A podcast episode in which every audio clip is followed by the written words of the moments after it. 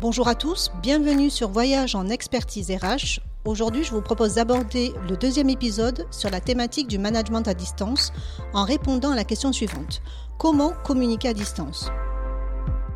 Lors des réunions en visio, il est important de dédier une partie de l'intervention, même très courte, pour faire interagir les collaborateurs. Par exemple, deux minutes de réflexion en mode post-it, puis tour de parole en allant à l'essentiel dans les réponses. Pas de dissertation orale. Document partagé où le manager ou une personne de l'équipe volontaire note en réel les idées exprimées qui deviennent donc visibles par tous. Un temps de préparation est à réaliser en amont pour faire des choix sur ce que l'on va dire, comment et avec quel support pour optimiser l'attention de l'autre derrière l'écran. Il faut être concret, précis et aller à l'essentiel, pragmatique et opérationnel. Une préparation à consacrer, certes, mais qui va permettre ainsi de diminuer le temps de la visio d'être plus efficace et donner le sentiment de productivité aux équipes.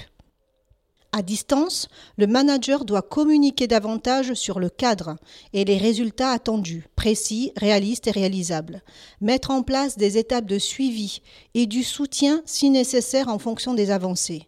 Ne pas être dans une posture de contrôle, mais de s'assurer du suivi ensemble et aider à optimiser l'organisation pour atteindre les résultats ou assurer ses missions si le collaborateur en exprime le besoin. Trop d'autonomie mettra le collaborateur en difficulté et donnera le sentiment qu'il doit s'en sortir seul et va générer plus de stress et de tension. Trop de contrôle ne mettra pas le collaborateur dans les bonnes conditions pour assurer ses missions et va augmenter la pression. Je vous invite à nous rejoindre au prochain épisode pour aborder la question suivante, présentiel ou distanciel, que doit-on privilégier?